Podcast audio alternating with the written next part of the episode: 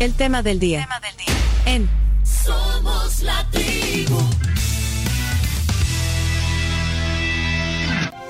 Esta mañana hemos unido en este panel, en esta mesa, a tres personas que coinciden en una fundación que se llama Fudexo. Eh, bueno, Fudexo es la Asociación Fundación para el Desarrollo de las Ciencias Sociales. Se abrevia Fudexo. Aquí está su presidente emérito, el doctor Héctor Dadiresi.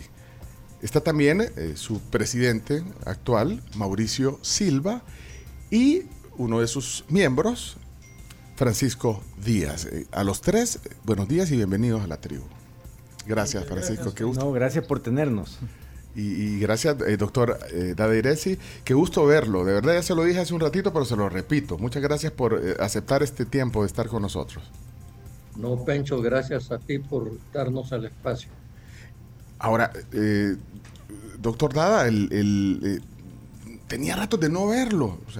yo, pensé que ya estaba tranquilo, eh, escribiendo su, libro, no sé, con, su familia, con sus nietos, pero lo veo activo, o sea, activo y, pues presidiendo también esta, esta fundación. No, Pencho, no, quien preside es Mauricio Silva el presidente mérito es que ya, ya uno no es presidente. Presidente mérito cargo, pues sí. Acaba de decir por encima del sigo activo. Ajá. Sigo activo, genio y figura hasta la sepultura, Pencho.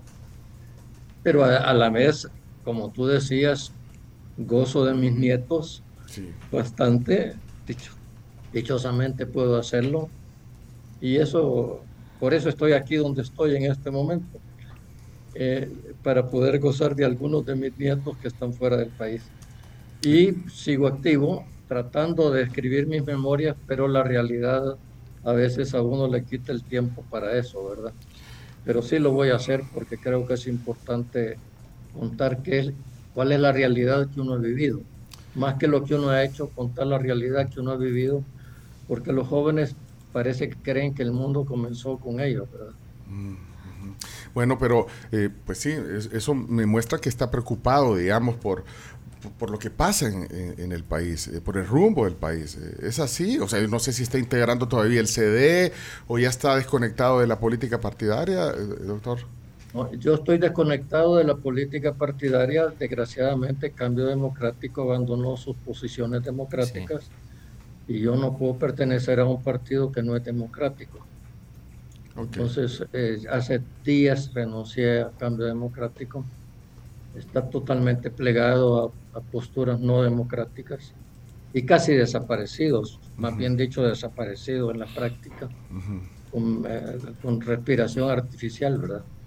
Y, eh, pero estoy totalmente fuera de la política partidaria, pero todos los ciudadanos estamos metidos en política de una manera o de otra, Pecho. O sea, nadie puede decir que deja de, hacer política, ¿verdad? Sí, o sea en el sentido correcto de la palabra política. Pero entonces, pues bueno, entonces evidentemente está, está atento, eh, interesado y preocupado, no sé, eh, ¿puedo poner ese, ese calificativo, preocupado por el rumbo del país? Mire, eh, estoy atento, pero en este momento preocupado. Bueno. pero no, no, no es nuevo que estoy preocupado. en varias de las entrevistas eh, que tuve con ustedes en el pasado, eh, te expresé que, que, no creía que la democracia en el país funcionaba adecuadamente, ¿verdad? que había que hacer mucho intentamos construir democracia sin demócratas y eso es bastante complicado y nos ha llevado a esta situación donde la constitución es un pedazo de papel mojado que nadie hace caso de ella, ¿verdad? Entonces es bastante complicado. Bueno, sí, eh, sí, estoy preocupado. Y trabajo con la fundación, porque si soy presidente de mérito y directivo, que es una condición un poco extraña eh, en las organizaciones. Pero sí estoy preocupado por el país, creo que el país va muy mal, pero no solo por el país, Pancho, ahí tenemos Guatemala, tenemos Nicaragua, eh, la región se está deteriorando mucho y, esperemos que, no vaya a haber tragedias como las que hubo en el pasado.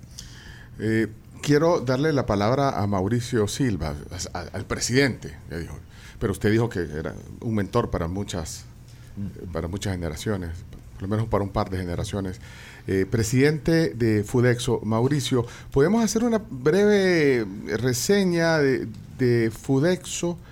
Fudexo, esta Fundación para el Desarrollo de las Ciencias Sociales, para los que no habían escuchado hablar de, esta entidad. Muy breve y, solo una aclaración, los tres hemos sido presidentes de Fudexo, Francisco Díaz, Héctor Dada y yo. Eh, honor que me dan ellos dos a mí. Eh, la, la, Fundación Fudexo, la Fundación para el Desarrollo de las Ciencias Sociales, tiene eso como objetivo, eh, desarrollar las ciencias sociales en el país y en, y en la región centroamericana. Eso lo hacemos en, en, ocupando dos herramientas. Uno, aportando conocimientos al país, como esperamos eh, sea este libro que ahora presentamos en, el programa de ustedes, eh, y otros estudios que hemos hecho en el pasado. ¿Cuánto tiempo, perdón, cuánto, tiempo lleva? La, Fundación, chico. 1992. Del 92. Ah, bueno, pues sí, ya, ya, ya llovió y Ya, ya tenemos 30 años. Sí, eh, sí. Lo que pasa es que la fundación ha, cambiado y adaptándose a los tiempos, ¿no? Eh, en, la, en los últimos cinco años eh, hemos tomado conciencia de la necesidad también de no solo hacer aportes intelectuales al país, sino que también de, ayudar en la, en la educación popular, llamémoslo, en la cultura popular del país, en políticas públicas. Eso es algo de lo que reflejamos aquí en este, eh, en este libro y que después lo, lo, eh, traducimos al, en un lenguaje más popular en las redes sociales. Eso es trabajo que venimos haciendo en los últimos años, ambas cosas. Me da la impresión, Mauricio Francisco, que, que ha sido un trabajo un poco de bajo perfil. Silencioso. Exacto. Puede ser silencioso, bajo perfil. De verdad, no, no, yo no tenía en mi radar, en mi top of mind, eh, Fudexo. Yo, es más, eh, Héctor, eh, Francisco, Mauricio, yo hace eh, una semana, creo que aquí lo comentábamos, Chino Carms, hablábamos de que, de que no había mucho análisis, digamos, desde organizaciones, fundaciones, tanques de pensamiento, no sé si les gusta esa, ese término, que no había, que, que, antes había muchos más informes y, alguien me dijo que me encontré a alguien de una fundación, no la voy a mencionar porque fue una plática que me dijo, yo le dije, mira, ya, no sacan ustedes estudios o, reportes económicos, están, están apagados. No estamos apagados, me dijo, lo que pasa es que estamos con bajo perfil, me dijo, bueno, pero, pero al final... Apagados. Apagados. Y yo preguntaba por otras entidades también, FUSADES, bueno, pero, pero y entonces yo los pongo a ustedes también ahí, porque eh, eh, silenciosos haciendo el trabajo durante todo este tiempo, Francisco. Mira, inicialmente Fudexo trabajó muy cerca de Flaxo, muy inicialmente. entonces, buena parte de los aportes de los miembros de Fudexo salieron en Flaxo como tal. Y por eso eh, no tenía una presencia eh, obvia, evidente, social, eh, Fudexo. Mm. Después estuvimos trabajando mucho en pequeños círculos de discusión con académicos en materia económica, en materia social, en materia política, en materia electoral. Eh, la Fundación Frederick, perdón, la Fundación Boll nos apoyaba mucho en el sentido de prestarnos su local y ofrecer algún tipo de refrigerio y allí tuvimos, pero numerosísimas eh, oportunidades de discusión, de participación con mucha gente. Luego llegamos dando un buen salto ya al periodo de la, de la pandemia y la pospandemia, y entonces fue que casi forzosamente nos metimos en la vía eh, esta virtual. Ahí tuvimos oportunidad de hacer varios uh, webinars Creo que fueron tres secuencias de cuatro meses cada uno, ¿Para con buenas discusiones. ¿Y para, eh, para qué público, digamos? hablando entre ustedes y, hablándole a quién más, o, tratando de llevar el mensaje a quién. No, tratando de hablar en ese tipo de webinar, en, principalmente a, digamos, eh, la conciencia crítica del país, porque no había manera de comunicarse. Y a los formadores de política, diría yo. Ajá, jóvenes, incluidos. Jóvenes, sí, Y siempre tratando de hacerlo con un lenguaje comprensible, con una forma que, pudiese ser realmente entendida. ¿ya? Posteriormente eh, tuvimos una iniciativa que cuajó durante un tiempo, se lo acabó también la, la pandemia, que fue la agenda básica por un pequeño país. Yo creo que alguna vez incluso aquí estuvimos y si no teníamos un programa todos los lunes en TCS, la primera parte del programa de TCS de los lunes durante un año fue para la agenda básica para un pequeño país. Fue una iniciativa eh, generada por Fudexo, pero en la cual participaron Oxfam y otras organizaciones varias, ¿no? Entonces eh, éramos responsables del eh, programa, pero participaba gente de, de, cualquier universidad, de cualquier organización. Nunca hemos pretendido monopolizar la opinión, ni el diálogo, ni cosa parecida. Y últimamente sí han habido dos proyectos más grandes, ya sobre eh, la cuestión presupuestaria. Finanzas públicas. Finanzas públicas. Se produjeron dos eh, libros sobre el tema y un programa también eh, al aire que estuvo en las redes sociales de Fudex. Por ahí.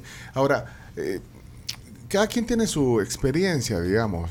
digamos, el, el doctor Dadiresi bueno, además de la experiencia política, digamos, pero, pero también se enfoca en el tema económico, por ejemplo. Creo que ese, eso es lo que más le apasiona, eh, eh, doctor Dada, el tema económico. Pues yo originalmente era ingeniero civil y después eh, la, la, política me hizo pensar en la conveniencia de estudiar economía y sí me dedico a la economía, Pencho. Sí. Yo, y, eh, un paréntesis quisiera agregar a, lo que ha, dicho, han dicho Mauricio y, Francisco, es que en Fudexo habemos gente de diversas posturas. O sea, si algo caracteriza a Fudexo es el respeto a las ideas personales de cada uno. No hay una obligación ideológica para pertenecer a, a Fudexo. Ah, bueno, ok. Pues salvo ser democráticos. Salvo ser demócratas, eso sí. Salvo ser demócrata, exactamente. Sí, porque digamos el perfil de, estoy viendo el perfil de Mauricio, eh, bueno, aparte que usted trabajó en el Banco Mundial, vean. Sí, en, el Banco Mundial, en el Banco, en el BID también. Bueno, he tenido experiencia, ha sido también catedrático en AUCA. Soy catedrático. Ah, todavía sigue dando Todavía sí, en la maestría de Administración Pública. Ah, mi, mi, pasión, así como la del doctor Dada, es economía, la mía es la administración pública. Y entonces ahí va. Y, y, en el caso de Francisco Díaz, bueno, que también eh, ya, lo hemos tenido aquí como superintendente de, competencia, ha estado también en ONGs, bueno, ahora ha tenido también, eh, ¿le gusta el tema jurídico? Bueno, soy abogado de profesión. Lo que le dio sentido a mi carrera fue descubrir todo el universo de los derechos humanos. Entonces ahí fue cuando nació FESPAD, no sé si acuerdas de esa, y que acaba de cumplir 35 años, por cierto. Luego sí estuve un tiempo trabajando en temas de administración de justicia fuera del país y al regresar fue que eh, fui nombrado superintendente de competencia del 2011 al 2018. Eso me apartó de los temas anteriores, pero me permitió introducirme en ese tema maravilloso también de la, de la economía y del, empresariado. Bueno, pero entonces, eh, eh, dichas eh, y puestas estas cartas así, yo quiero hablar de este aporte a la, a la, nación, porque entonces, bueno, ya explicaron un poquito lo que pretenden, aunque me quedó ahí, me llamó la atención algo que dijo Héctor Dadiresi, que dijo, los jóvenes creen que... Sí que, hoy empezó todo y, y, ese ahí que, quiero que me ahonde antes de entrar un poquito a, la puerta de la ahóndeme en eso ¿qué, quería decir con, con, ese mensaje o, o en esa calificación para los jóvenes Héctor eh, eh, yo veo una creciente, una, un creciente desinterés de los jóvenes sobre la historia, de dónde vienen. Y, la historia es un continuum, no es eh, una cosa que, que, la que se puede olvidar. Somos lo que nuestra historia ha determinado. Entonces, las pretensiones que aún en dirigentes políticos existe la manía de, explotar eso, de que el mundo empieza conmigo, ¿verdad? Eh, y todo lo que hubo antes no, sirve y no cuenta. Eh, creo que hay que combatirlo, Pencho, y hay que ir a la fuente de las cosas, ¿verdad? Por ejemplo, la democracia no se inventó hoy, las dictaduras no se inventaron ahora, ¿verdad? Entonces, hay que ir al pasado para entender el presente. Eso es todo lo que yo quería decir. Sí, pero, pero creo que es una tendencia en el joven, eh, de pensar solo en, el, en, el, ahora, en no ver para atrás, eh, en lo inmediato. Y, bueno, y si eso se traspola también a los, a los que dirigen el país. Bueno, el, bueno, el presidente es un presidente joven, los funcionarios, muchos son jóvenes. O sea, ustedes también, bueno, hay gente que también los etiquetan a ustedes. Dice, bueno, esos señores, ahí ya... Ah, que, van a ver. Ah, bueno, hay una lucha también eh, intergeneracional, a veces en diversas posiciones, pero entonces e incluye también a los dirigentes. En ciertos casos sí, o sea, y no, no, no es porque un presidente sea joven. El presidente más joven de América Latina, bueno, no, ahorita es el de Ecuador, Ecuador. Novoa, pero eh, eh, hasta hace poco era el presidente Boric. de Chile y el presidente Boric es un tipo que uno puede ser muy crítico de lo que hace como presidente y yo soy bastante crítico de varias cosas que él hace, pero tiene conciencia de la historia. Mm. Lo que pasa es que la realidad, Pencho, hace que la gente tienda a eh, no leer más que los mensajes cortos. Eh, nuestra generación, por ejemplo, es una generación que leía en la élite que éramos educados, hay que decir eso, no, no élite económica, sino los que teníamos acceso a educación. Pero hoy la generalidad de, los jóvenes tiende a no leer. No digo que no haya excepciones, pues en todas las cosas hay excepciones. Bueno, ok. Eh, y, un poco el, el esfuerzo de lo que estamos haciendo con este libro Aporte a la Nación es provocar exactamente la preocupación por tener una visión más profunda de los problemas y de sus soluciones y de la diversidad de posturas que hay para interpretar la realidad y para elaborar soluciones. Y que la diversidad es la riqueza de la sociedad. Perfecto. De hecho, hoy vamos a... Eso vamos a hablar. Ahorita tenemos que hacer un, paréntesis para las noticias, pero yo, yo tengo duda, ¿cómo, cómo van a llegarle a, a que estos jóvenes eh, si la gente no lee. Vean este, este, este informe. Lo vamos a compartir. Además, se lo vamos a regalar si quieren. ¿eh? Correcto. O, he vendido. No, ya está, ya está en la, en la página web de, de Fudex. Ah, ya lo vamos a, ya lo vamos a dar el detalle. Quiero saber qué tiene el aporte. También entramos en ese detalle. Graciela Rajo, las noticias de la hora Hechos Radio en Sonora. Adelante, Graciela. Este es un informativo de Hechos Radio. Los avances informativos son gracias a Integral, tu banca, MIPE. Tres miembros de estructuras criminales fueron capturados en Chalchuapa, Santa Ana, responsables de un intento de homicidio ocurrido en el 2009. Mientras tanto, las autoridades de la alcaldía de San Salvador lanzaron el Plan Pólvora 2023, el cual contempla la autorización de 175 puestos de venta que comercializarán productos de pirotecnia, a los cuales se les realizará constantes verificaciones para constatar que los dueños y empleados posean los permisos. Noticias Internacionales. El expresidente de los Estados Unidos, Donald Trump, declaró que en el caso de llegar de nuevo la presidencia en el 2024, solo actuaría como dictador el primer día para perforar, perforar y perforar, además de cerrar las fronteras. La declaración se produjo en una entrevista al canal Fox News. Deportes en Hechos Radio. La Federación de Fútbol de Guatemala hizo oficial el duelo de preparación que tendrá su selección nacional ante Islandia. El encuentro se disputará el sábado 13 de enero en el estadio que es la casa del Inter Miami de Lionel Messi. La información del clima en Hechos Radio. El viento estará predominante del norte y noroeste con velocidades de 10 a 20 kilómetros por hora. Este es el monitoreo del tráfico en Hechos Radio.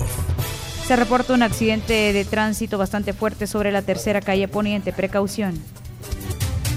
Este fue un resumen informativo de Hechos Radio por Sonora FM 1045. Bueno, gracias eh, Graciela, gracias también a nuestros eh, patrocinadores. Bueno, recuerden que el Centro Médico Escalón está disponible para ustedes las 24 horas. Eh, recuerden también que tienen laboratorios, imágenes médicas, muy importante porque valoran su salud cuando ustedes necesitan alivio. 2555-1200 es el teléfono. Bueno, muchas gracias. Me, da pena que el doctor eh, Dada Iresi está viendo que ya estamos poniendo aquí para los desayunos de sal y pimienta que nos van a traer y, el, doctor pues, ya desayunó o en, eh, donde puedo decir dónde está, doctor. Perdón. Puedo decir dónde está ahorita. Por supuesto es público. Ah. el miércoles estuve, eh, el miércoles de la semana pasada estuve en un foro aquí en México. Ah, bueno, estoy en México. Pues sí. No, estoy aquí con mi hijo mayor, que es el representante de la CEGIVA en México, ah, gozando de mis nietos, de los hijos de él, ya que ah. él vive aquí entonces está, está en Ciudad de México. Ah, bueno, porque iba a decir que en México normalmente a esta hora van desayunando. Se acostumbra a desayunar no, Pero yo desayuno temprano, yo sigo con mis mañas. ah, bueno. Entonces digo porque ahorita nos van a, traer de sal y pimienta desayuno para Francisco Díaz y Mauricio Silva. Eh, eh, antes de, presentar los desayunos, el, eh, aquí tengo el, documento. Es un libro que se los podemos compartir. El link que está en la página de Fudexo o, o, si ya descargado o, el, PDF si quieren se lo podemos compartir. Pero antes eh, quiero que, que, nos capture la atención sobre este contenido. Eh, primero está dedicado a la memoria de Francisco Alchult Fuentes. Está dedicado que fue miembro de Fudexo también. Fue miembro meritísimo de Fudexo un, un demócrata siempre eh, un hombre de gran valor y, y muy querido por todos esta generación y la generación de, y los miembros de FUDEX. Bueno, y de ahí el nombre que es muy, muy puntual, aporte a la nación. Este es el documento que, han hecho. Y hay varias áreas. Eh, cada quien tiene un área específica. Eh, aquí estoy viendo, hay un área de medio ambiente. Eh, por ejemplo, el área de hábitat lo desarrolla ese capítulo Mauricio, lo desarrolla usted Mauricio Silva. el de seguridad pública, por ejemplo, eh, Su servidor. Eh, sí, la situación actual y de hecho pone una propuesta de solución. Bueno, entonces hay eh, varios temas, hay otros protagonistas también que, que colaboran en varios temas, democracia y gobernabilidad, etcétera. Bueno, entonces aporte a la nación. Entonces, aquí lo que se trata de hacer es poner la situación actual y, hacer conclusiones. explíqueme, Mauricio, por favor. Dos objetivos tiene este aporte a la nación. Uno, la preocupación que tenemos y, tomo donde dejó el doctor Dada, la preocupación que tenemos por la democracia y entonces y creemos que la democracia debe residir en el pueblo. El, entonces es aportar ideas, eh, cada uno de estos ocho temas que tratamos en el libro, eh, como tú mencionaste, medio ambiente, eh, seguridad ciudadana, desarrollo territorial, política educativa, seguridad pública, movilización, hábitat. Eh, todos estos temas eh, hacen en, unas cinco páginas cada uno un análisis de, los problemas que, estamos enfrentando y, soluciones. Por lo menos la mitad de cada aporte es presentar ideas para soluciones. Y entonces, ¿por qué? ¿por qué? Porque creemos que en una democracia tiene que partir de diferentes ideas. Y, estas ideas que se dan aquí para cada uno de estos temas se refiere a, eh, a, las concepciones del autor mismo, que, son diversas entre nosotros, incluso entre los mismos miembros de FUDEXO, pero creemos que ahí está la riqueza de una democracia, en presentar alternativas, presentar ideas para un sano debate después. Nosotros no tenemos la verdad última, el pueblo la tiene Y si pudiéramos discutir estas ideas, que ahora no se están discutiendo, eh, haríamos un gran aporte. ¿Por qué no se están discutiendo? Nadie, nadie las pone en el, centro del, debate. Pero creo que en este momento, en la coyuntura actual del país, la responsabilidad principal debería de ser los que están en la, en la contienda electoral. Eh, pero nosotros como ciudadanos y, como organización de la sociedad civil traemos esto también, porque y, ese es el segundo objetivo de esto. Que, creemos que una coyuntura electoral, una, una discusión de lo que debería de centrarse en lo que son los problemas del país. Los problemas del país para las mayorías, los problemas que verdaderamente eh, preocupan a, la población de este país. No en, quién es el malo y quién es el bueno, eh, yo hago lo correcto, tú sos corrupto, yo soy corrupto. No. Ojalá pudiéramos discutir y avanzar en ir formando consensos en el país de las soluciones que necesitamos. Son, son, son setenta y pico, setenta, 74 páginas, 78 páginas. Sí, ni una sola ilustración. ni una sola pero ilustración. Pueden, pero, pueden, leer, pueden leer la de 5 en 5, ¿ah? de 5 páginas.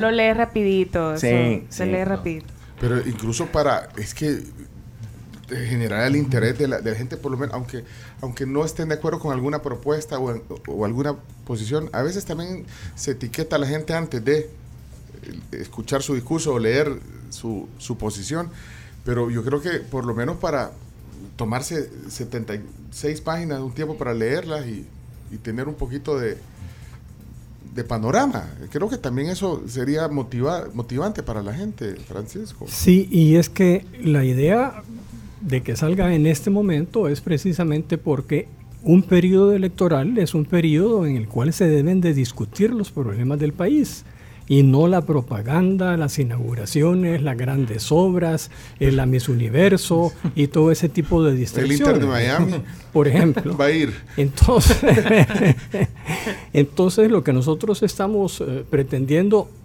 aunque esto parezca un poquito eh, soberbio, es dar un ejemplo, en el sentido de que las organizaciones deben de hacer planteamientos sobre los problemas que están sobre la mesa en el país.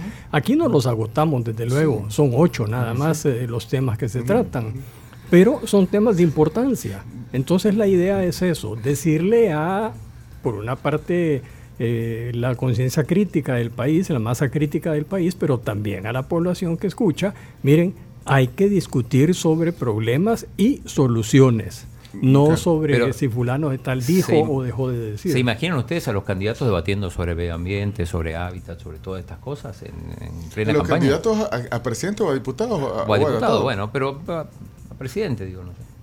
Francamente es difícil imaginárselos, pero hay que proponerlo. Hay, que, mm. hay que tratar de forzarlos a que lo hagan. Ok. ¿Saben que yo, yo les propongo algo? Porque vamos a desayunar. Les propongo que hagamos un, un, ejercicio, un ejemplo de, de, discutir basado en los argumentos que están puestos aquí, por ejemplo, en seguridad. De repente, hábitat, podemos hablar economía, si quieren, lo hacemos. Doctor, ¿se anima? Porque tenemos que desayunar nosotros aquí, doctor. Desayune. y venimos con ese ejercicio. Y, no, y de hecho también quiero conocer algunas posiciones, eh, la de Francisco en el tema de, seguridad, la de eh, Mauricio, medio ambiente, hábitat. Eh, interesante. Se parece mucho a su, a su hermano. Es que, como yo, yo, no había estado aquí en el estudio, no, Mauricio, Mauricio Silva, pero me, me acaba de evocar y recordar a su hermano, eh, cuando era alcalde, Héctor, sí, sí, que en descanse. La pregunta que siempre hacen, se me quedan viendo y me dicen, y le puedo hacer una pregunta, y yo ya sé cuál es la pregunta. Y, usted está relacionado al doctor Silva. yo me tardé un montón en decir, en, hacer, porque yo le veía. yo, por supuesto que, sé que, que, era su hermano, pues, pero, pero no le quería decir al aire, porque la gente lo ve, ahí está en cámara, ahí está en cámara para los que están en Canal 11, los que están en YouTube, Facebook, en TikTok también tenemos una transmisión de Somos la Tribu FM, pero sí, eh, ustedes... Pues, eh, Además es un honor tener un hermano como Héctor Silva. Sí, es un honor, es un honor en la familia. Bueno, gracias por estar aquí. También agradecido de que haya aceptado venir. Vamos a desayunar de sal y pimienta. Ahí está el menú. Miren, está listo. Hasta humeando. tenemos diferentes opciones. están las tostadas francesas, están los divorciados, también están British Brekkie, que son huevitos revueltos, es aquel que está allá. Ah. Tiene salchicha de cerdo, honguitos, tomates, frijoles y un montón de opciones para los invitados. Ahí está, tostada. Mira, ese, qué rico. Bueno, ¿Cuál? Elija. Y, todos son libres, eh, no engordan, ninguno. Ninguno, no, ninguno engorda, ninguno engorda. No, todos con medida. El, que engorde, el que engorde uno. Francisco, elija, elija uno. Qué lástima, el que engorde. Ah, bueno, bueno pero pase, ¿cuál, ¿cuál de todos elige ahí? Bueno, me gusta el de huevitos fritos que tiene... el British Brekkie. Ah, ahí Mauricio Silva se lo pasa. ¿Y usted, Mauricio, cuál va a elegir? Yo me voy quizás con, con el dulce. Con las tostadas francesas, sí, Con las tostadas francesas. Perfecto. bueno, eh, esto es de sal y pimienta. Aquí están en la... Boulevard del Hipódromo es este, en el San Benito, sal y pimienta, desayunos espectaculares que nos consienten bueno, a nuestros invitados y a nosotros también, que nos bañamos en el chorrito del desayuno. Buen provecho, venimos con, con eh, un ejercicio de, de, debate, poner algunas posiciones aquí con nuestros invitados, Mauricio Silva, Francisco Díaz y Héctor Dadiresi, desde Ciudad de México. Ya regresamos. El ceviche. Ya se antojó, si se quedan aquí, si se, si se quiere quedar Mauricio Silva y Francisco Díaz aquí, bien pedimos ceviche más tarde, peruano. Hay lugares donde, hacen buen ceviche peruano. Bueno, ayer comimos. Anoche. Ah, ya nos dieron para una muestra. Eh, ceviche, ceviche. Ah, pero se agradece. Miren, eh, ya no, estamos con el tiempo aquí atrasados, pero tenemos un, un panel eh, que estamos contentos de que estén aquí en, en, la tribu. Está nada menos y nada más que el doctor Héctor Dada Iresi, está el doctor Francisco Díaz, y también está el, el magíster, ¿está bien? Ingeniero, además, eh, Mauricio Silva. ¿Está bien? ¿Magíster lo dije bien o ingeniero? Mejor le gusta más ingeniero. Lo que sea. Mire, la verdad que yo a mí me gusta decirles Héctor, Francisco y Mauricio. ¿eh? Y el chino chino y a la Carmen Carmes. Eh, les quiero leer antes de entrar un poquito en detalle del libro eh, les quiero leer un mensaje que, acabo de ver aquí en el WhatsApp y también invitar a nuestros oyentes que me alegra que estén pidiendo el documento que está disponible. Se los, podemos, se los podemos compartir y me alegra que por lo menos nos pidan el documento y avance. Se los mandamos por WhatsApp fácil.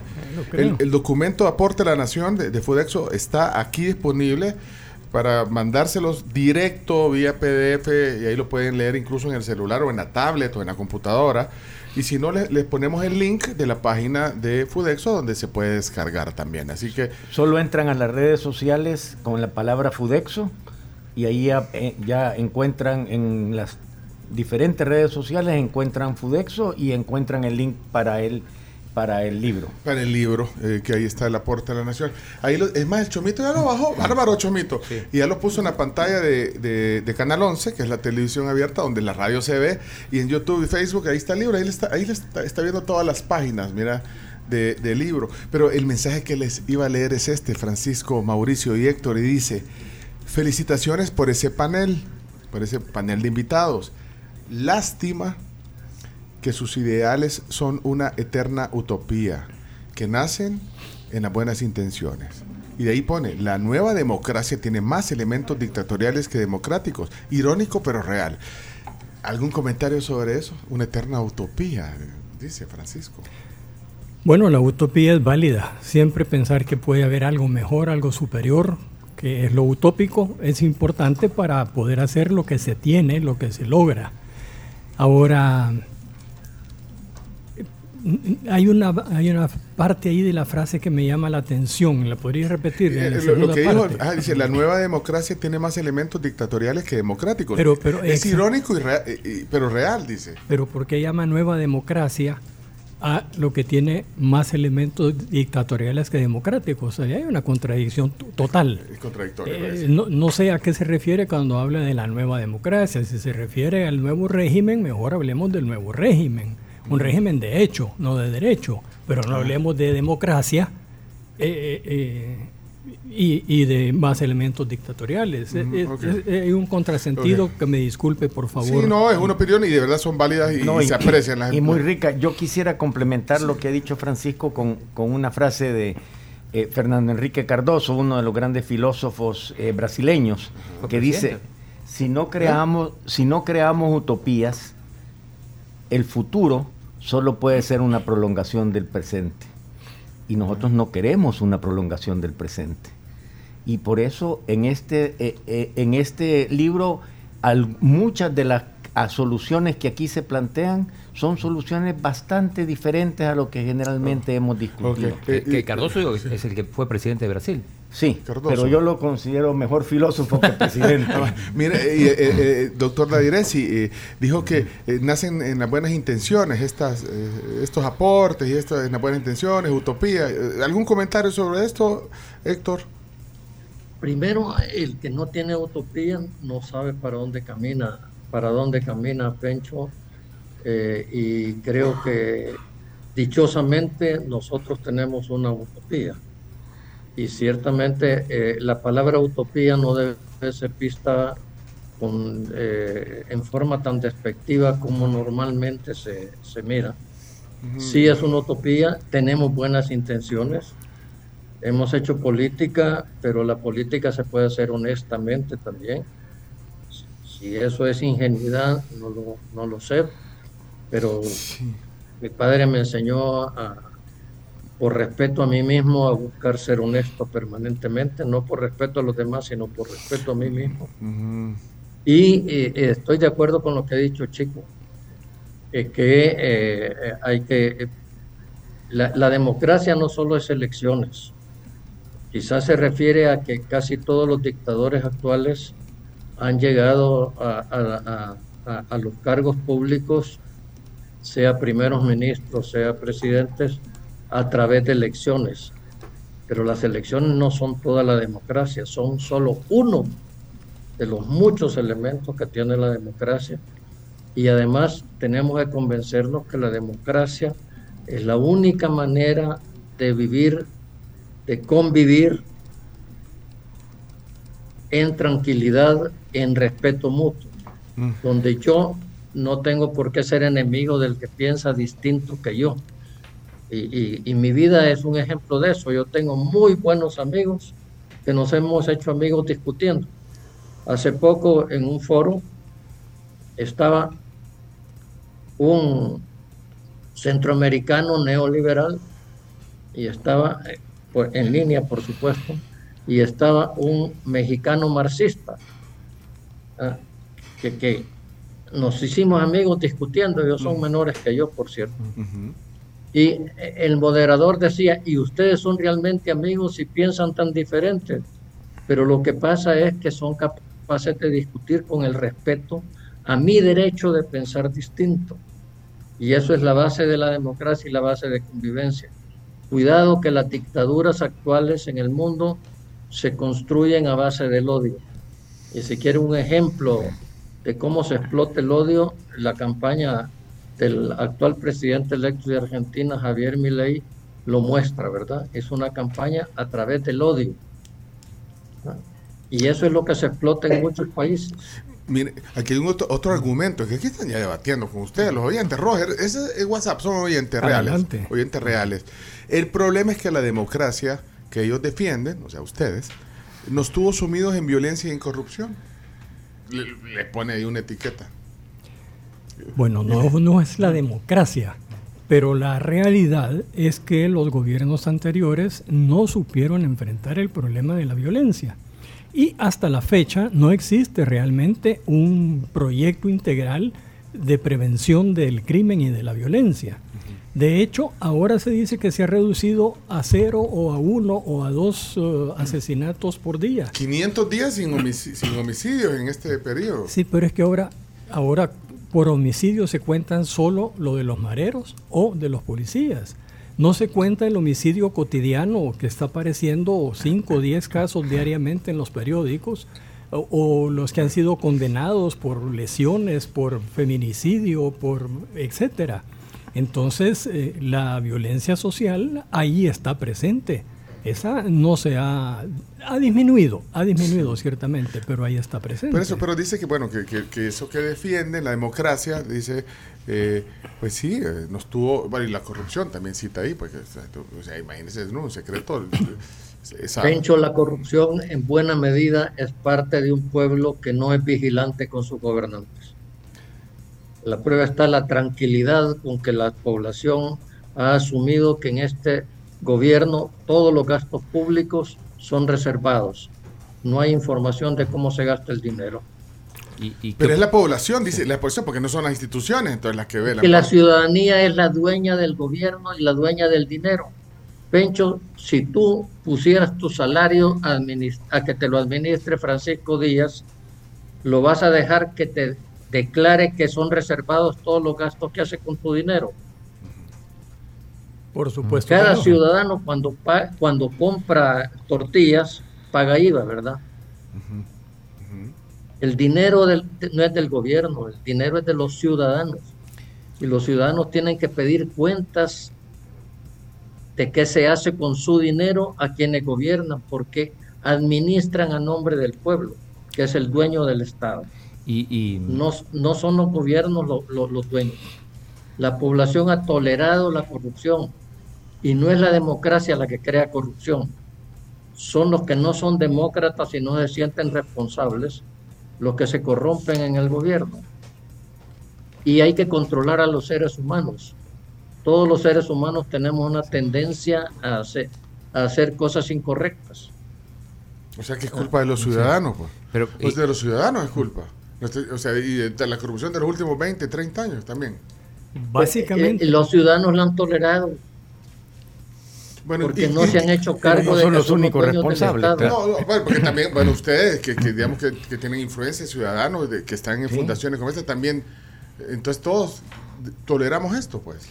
Bueno, ha habido una política permanente de denuncia sobre los malos comportamientos del gobierno. Eso ha sido así. ha, habido voces e incluso algunos medios de comunicación también. Exactamente. Ahora, que no han sido suficientes también es cierto y no han sido suficientes en gran medida porque los mismos gobiernos se han encargado de ocultar, opacar, reducir esas críticas a base de propaganda. Y yo iba a preguntarles qué opinaban de lo que hizo el presidente hace unos días, que llamó a todo su, gabinete ampliado para, para decir que los va a investigar a todos.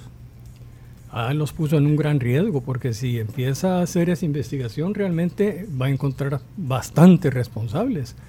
Todos esos eh, que trabajan a honorem, quién sabe cómo están siendo realmente cancelados, pagados. Y con lo que ya dijo el, eh, Héctor, ese ocultamiento del uso de los fondos públicos, de la administración de los fondos públicos, ahí está claro, si solo es de empezar a investigar. ¿Por qué se eliminó la eh, CICIG que estaba funcionando aquí, las CICIES? Y precisamente la disolvió el presidente actual, digo, el expresidente, porque ahora no es presidente, ahora es candidato. Que la mandó a crear. Que, que había ofrecido mandarla a crear. ¿Y por qué se disolvió la unidad anticorrupción de la Fiscalía General de la República? Son actos totalmente contrarios a un discurso de vamos a combatir la corrupción. Bueno, ok.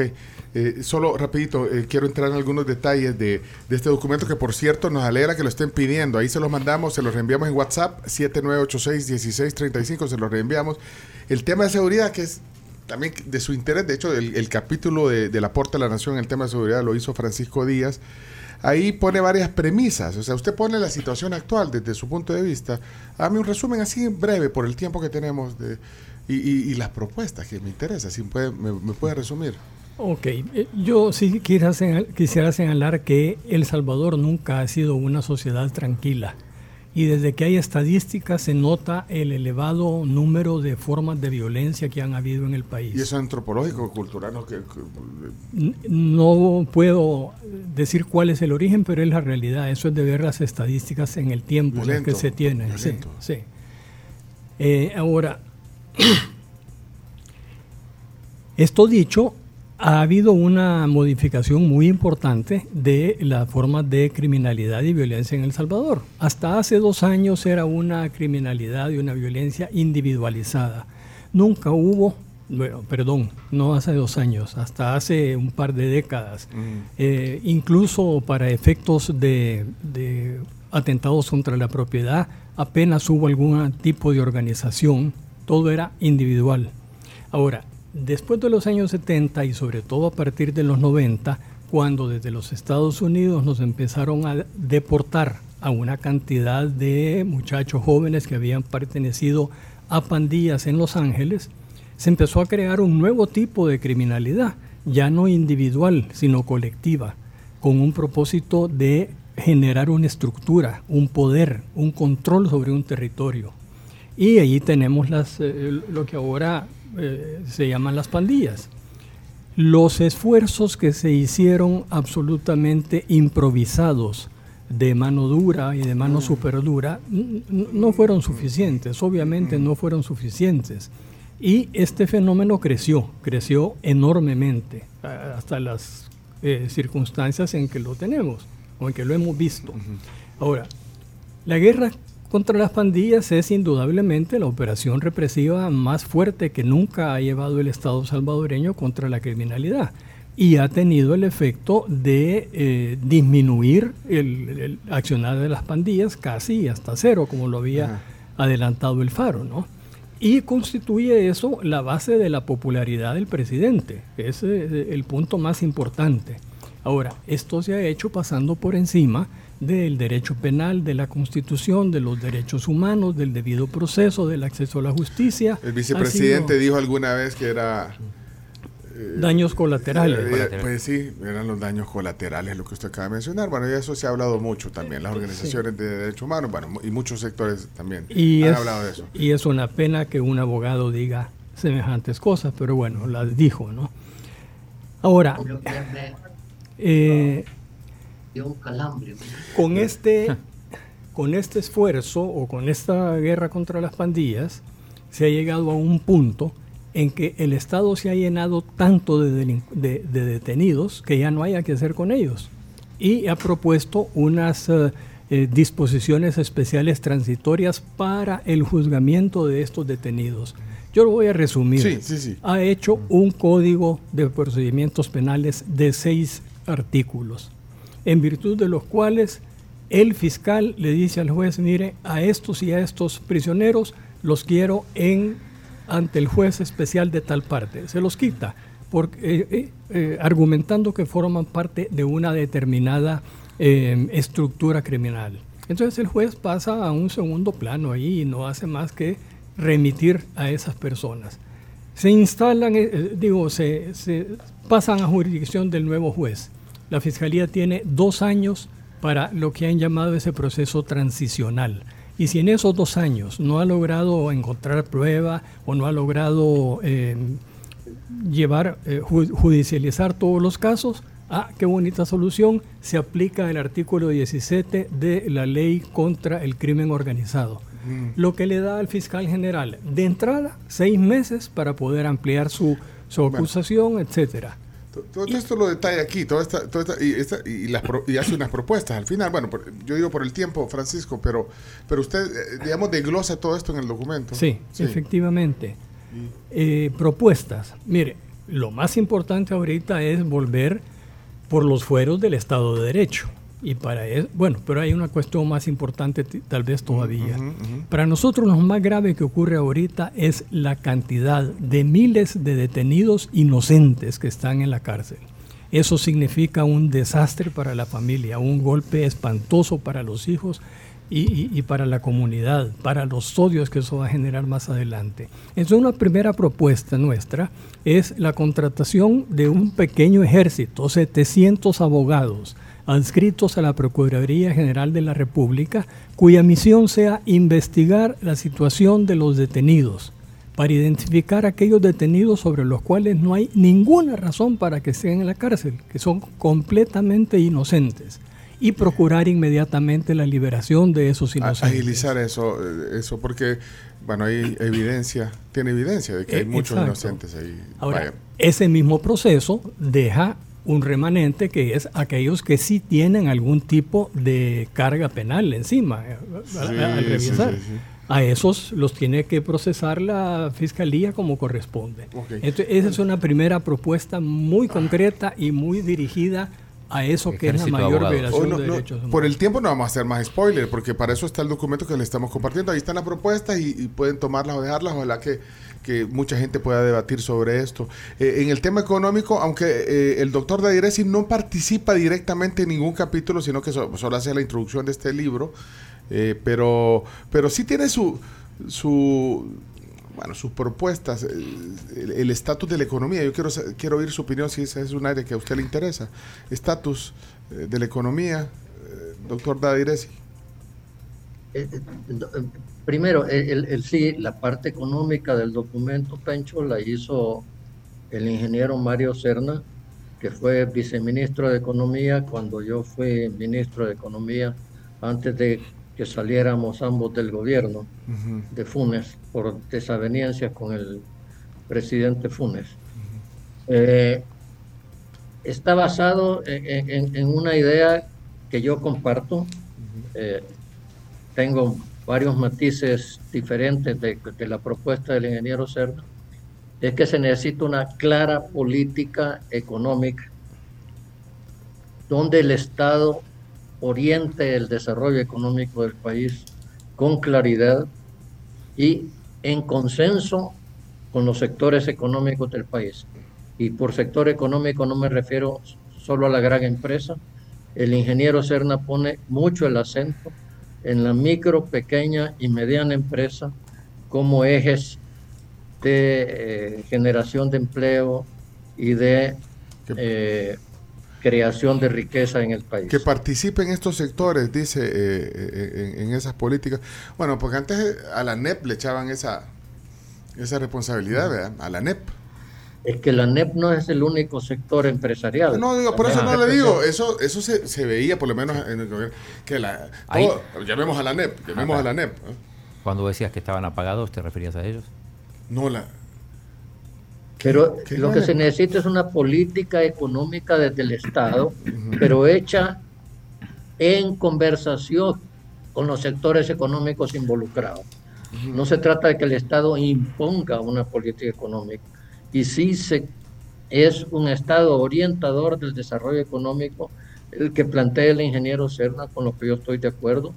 A lo que él propone yo agregaría un poco más eh, de preocupación por cómo utilizar la integración centroamericana, por ejemplo, que eh, no escucha un, uno ninguna palabra en este gobierno sobre integración y a pesar de la situación incómoda que hay en Centroamérica, creo que con los sectores empresariales centroamericanos se puede aprovechar la integración. Ahí están los tratados. Y hay que decir también la gran empresa tiene un papel a ejercer y no entrar eh, eh, en eh, esa creencia que, utópica para el ingeniero Cerna y para mí de que el mercado por sí mismo lo resuelve todo. Es la idea básica del neoliberalismo que se nos impuso a través de 1989. Bueno, ahí está el detalle. básicamente, pero hay, hay, que leerlo, es, es el trabajo del ingeniero Serna es bastante detallado en algunas cosas y creo que es importante leerlo y discutirlo porque como dijo Mauricio Silva, no se pretende que esta sea la verdad, esta es la verdad del ingeniero que es para discutir, es discutible. Hay que discutir y ponerse de acuerdo, porque eso es la democracia y esa es la convivencia humana. Ok, eh, no, puedo dejar de, pensar ahorita en mi ley. Eh, necesitamos gobiernos que pongan claras sus propuestas. Bueno, mi ley ha sido bien claro. Pues, digamos, eh, fuera. ¿ah? Fuera. Fuera. Fuera, démosle fuego. fuera. Ah, le gustaría, bueno, me imagino que no le gusta la, la, la, política cuidado, Pencho, que mi ley fue muy claro en la campaña y está siendo muy confuso en este periodo transitorio entre la elección Hoy dice que él nunca dijo que había que quitar la política social. Ay, ¿Ah? bueno, la campaña es una cosa, Héctor, usted ya sabe. ah, es que eso es el problema. Pues Entonces, ¿por qué votó la gente? ¿Por qué votó la gente? Pues sí, pero es que usted, A veces hasta cuando anda enamorando. No, yo no, pero yo a mi esposa la enamoré bien y le prometí. Hasta cuando enamoré. ¿Ah? Yo le cumplí a mi esposa, fíjate, 26 años de casado ya. No, pero en serio, doctor, eh, el, eh, eh sí, claro, no le gustaría tener un debate un día, una plática más bien así respetuosa con, con mi ley. Mira, eh, lo que pasa es que él no discute. Y, y se vio en los debates presidenciales él dice verdades Absolutas. que se parece a otra gente. Y, eso no solo es Argentina. Ah, Yo tengo la verdad y no solo es son tontos o son corruptos. Pero mire, pero eh, dice Mauricio que no solo en Argentina pasa eso, pero ¿sabe qué, qué me gustó de, de, este proceso? El debate que hubo una semana antes, digamos, que, que, por ley tiene que ir a un debate y bien formal, lo organizan ahí eh, periodistas de renombre y van y al final, independientemente de que no debate, eh, Héctor, eh, don Héctor, el, al final por lo menos la gente puede ahí ver un contraste. Aquí no sucede. Aquí, yo por eso digo, saber si van a, alguien va, les, va, va a leer esta, de los candidatos a la presidencia, se va a leer esto. Porque no hay debate, Héctor. De acuerdo, eso es lo que trata. Por eso la introducción se llama lo que los salvadoreños debemos construir. Y es la cultura del debate. Y en Argentina los debates de los candidatos presidenciales están regulados por ley. Por ley. no. son voluntarios. Bueno, ¿Qué, ministerio quitaría, Héctor? Si vamos a reducir el Estado. ¿Qué ministerios quitaría? Porque mi ley una de las cosas que dice que va a quitar un montón de, que va a achicar el Estado y que va a quitar un montón de ministerios. Cuidado que generó un superministerio, el, el que dijo que iba a debilitar el Estado dejó, creó un superministerio que se encarga de la salud, de la educación, que es casi eh, eh, eh, el sustituto del gobierno, ¿verdad? Sí, bueno. Pero es un superministerio. Yo, yo no sé qué va a hacer. Honestamente, estoy absolutamente confundido. Sí, bueno, un día vamos a, invitar al doctor Adiresi para hablar de economía en, América Latina. No, local y en América Latina. Pero, miren, solo tenemos dos minutos y, y hay el área de hábitat, hay un área de movilidad o movilización bien interesante. El, el capítulo del, del aporte, Mauricio, sobre hábitat lo, lo, lo escribe usted.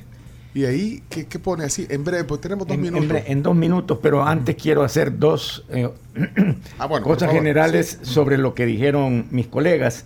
Uno, eh, me, impresiona que el doctor Dada diga, eh, tengo algunas desavenencias en matices con el ingeniero Serna. Eso para mí es democracia. Nosotros estamos presentando ante el país ideas de los miembros de Fudexo ahí están, discutámoslas, abiertos. Aún entre nosotros hay desavenencias. algunos matices, como Eso es democracia, primer punto. Y, el segundo es el principio que sí está a través de todo el documento, es hay que redigir, verdaderamente redirigir el aparato del Estado hacia a, los problemas y los intereses de las mayorías de este país. Y en eso ah, eh, el, el tema de hábitat es un ejemplo. ¿Qué ha hecho el Estado tradicionalmente, históricamente, no solo este gobierno, sino que los anteriores también? Construir casas terminadas, en urbanizaciones terminadas, que cuestan lo menos 25 mil dólares para arriba, ¿no? Y producimos, digamos, 3 mil viviendas al año. ¿Cuál es la necesidad del pueblo? La necesidad del pueblo, el 70% de la población dice, las necesidades de hábitat son seguridad de tenencia, eh, son agua, es agua es línea, es línea de, crédito para construir mi casita. Yo lo de Argos. Usted, lo de Argos. Seguridad de tenencia, ¿qué decir? Eso tiene que ver con eso. Sí. Bueno. Y, y, existen las leyes, pero no la voluntad política para hacerlo. Eh, eh, y entonces, ¿qué es lo que proponemos? Eh, lo que yo propongo, que está para debate, pero es eso. El, el modelo de las colonias informales en este país ha sido una solución para las grandes mayorías de este país, pero hagámoslo bien hecho. Y, las leyes en el país están. Mm. ANDA tiene que redirigir sus esfuerzos hacia proveer agua a la, a la mayoría de la población de este país. Eh, creemos líneas de crédito para que la gente pueda acceder en ferreterías, en, en, federaciones de crédito, en, microempresas, a eh, para ellos construyen sus casas. Así ha sido tradicionalmente en, este país. Esas son ideas muy diferentes a lo que estamos hablando. Son varios temas. Está el documento disponible, se lo podemos mandar. Solo porque no me quiero despedir así a la carrera. Solo quiero agradecer a la gente que estuvo en Canal 11, porque a, las 10 se termina la transmisión de Canal 11. Entonces, no, nos salimos de Canal 11, pero nos quedamos en la radio y en YouTube. Así que gracias a los que nos ven en Canal 11 y así nos despedimos eh, formalmente de nuestros invitados. Eh, solo decir, va a llegar esto a, los candidatos presidenciales. ¿Creen que lo va a leer alguno de los... De, ¿Cuántos son? ¿Seis fórmulas? Seis. Creo que van a leerlo. Creo que van a leerlo. Ok, porque si no, el chino tiene los contactos de todo, excepto de una fórmula. Ojalá, ojalá que, lo, mande ¿Qué pasó, Chomito? ah, no era conmigo. No, no. yo, sí pedí la palabra. Eh, 20 segundos necesito.